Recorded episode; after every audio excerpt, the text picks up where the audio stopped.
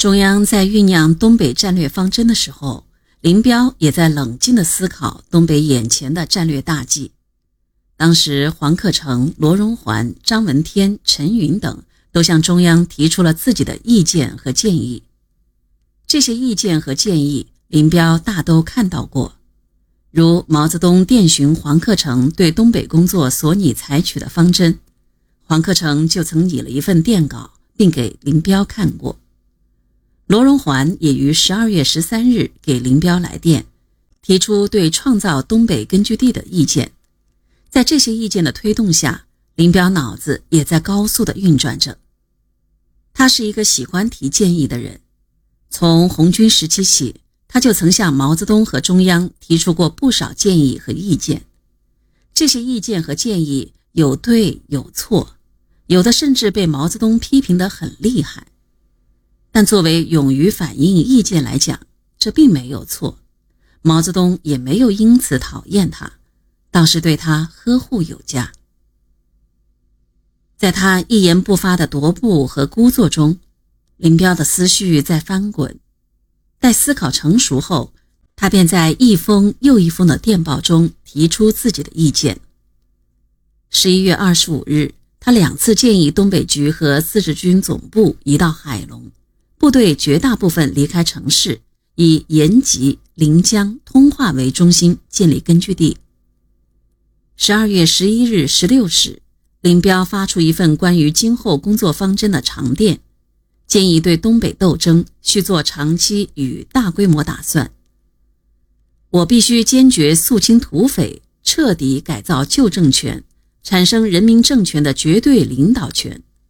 部队从游击战到正规战，由有根据地到无根据地，需要整编训练。以部队的现状勉强打仗，则结果多不佳。准备度过整个冬天，在明春再集中打大仗。十三日，他又两次建议东北工作的重心应以打匪做群众工作、建立根据地为主，而以打完为次。应以主力分散广大地区，只以四分之一的老部队集结作战。隔一天。他再电中央和东北局，建议目前方针应为散开主力去执行打匪与建立根据地等工作，只以部分主力打敌单独行动之小部队。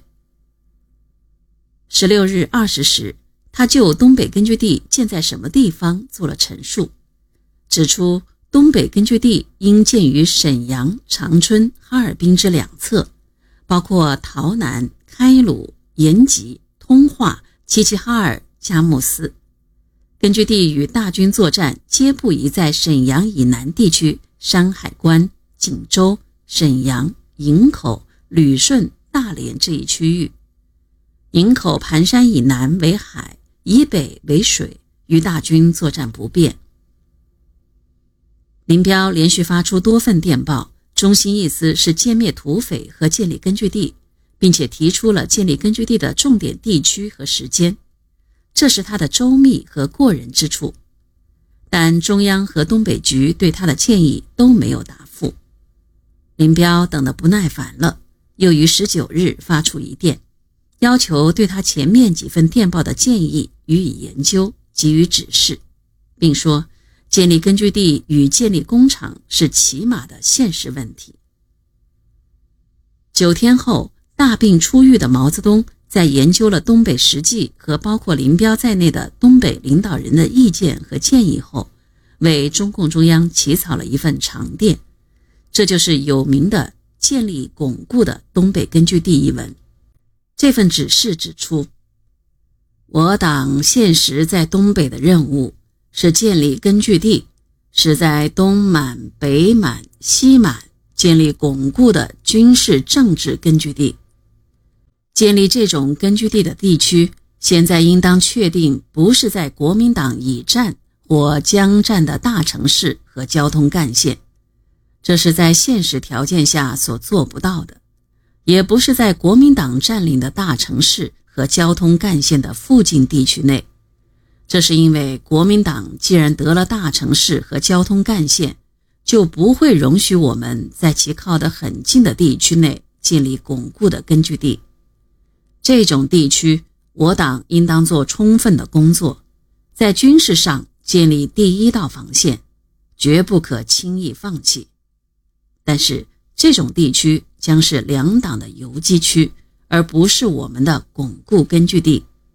因此，建立巩固根据地的地区是距离国民党占领中心较远的城市和广大乡村。